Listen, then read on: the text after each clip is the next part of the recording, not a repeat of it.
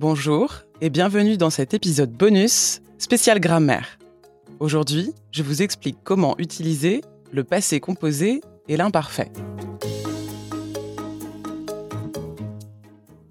L'imparfait et le passé composé sont des temps du passé et ils sont très fréquents à l'oral.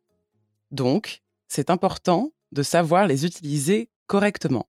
Mais vous verrez, c'est pas si compliqué. Allez, c'est parti. On commence avec un exemple. Écoutez bien et trouvez le verbe à l'imparfait et le verbe au passé composé.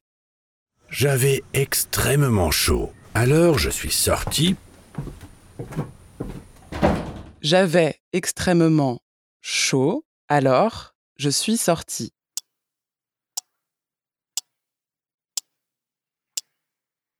Alors, vous avez trouvé? Le premier, c'est avait. C'est le verbe avoir à l'imparfait. J'avais extrêmement chaud. Et le deuxième, c'est suis sorti.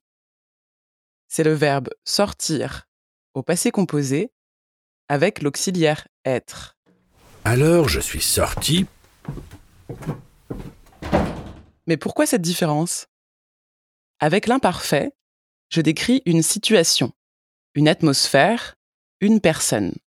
Avec le passé composé, j'exprime une action importante, un changement de situation. Voici un autre exemple. J'attendais mon père quand un livreur est arrivé.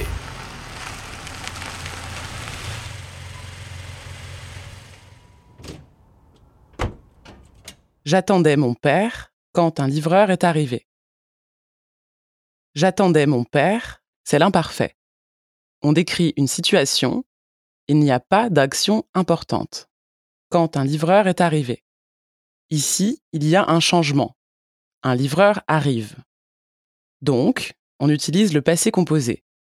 Est arrivé. Une dernière information. L'imparfait peut aussi exprimer une action répétée ou une habitude dans le passé. Par exemple, dans l'épisode 9, Jean raconte Mon père avait ses habitudes dans le quartier. L'après-midi, il allait chez le gerbien en face de l'école pour parler avec lui. Mon père avait ses habitudes dans le quartier. L'après-midi, il allait chez le gerbien pour parler avec lui. Allait est à l'imparfait, mais ici, il ne décrit pas une situation. Mon père allait chez le gerbien c'est une habitude. L'habitude du père de Jean. Tous les jours, l'après-midi, il allait chez le gerbien. Maintenant, c'est à vous. À quoi sert le passé composé? À quoi sert l'imparfait? Quelle est la différence entre ces deux temps? Résumons ensemble.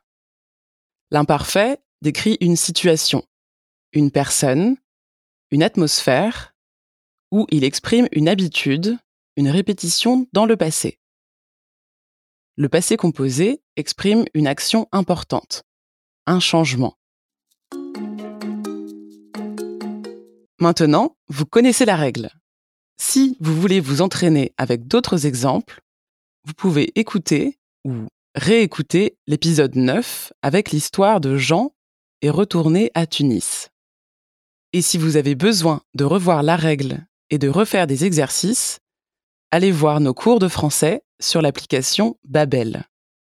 Avec un peu d'entraînement, tout sera bientôt très facile, vous verrez. Voilà, cet épisode bonus est déjà terminé. Si vous voulez partager votre opinion sur cet épisode bonus, n'hésitez pas. Il y a un petit questionnaire dans la description. D'avance, merci. On a vraiment besoin de vos idées et de vos commentaires pour créer des podcasts toujours plus utiles pour vous. Merci d'écouter notre podcast et à bientôt pour le prochain épisode dans Route vers le français. Rendez-vous en France pour découvrir les vins du Val-de-Loire.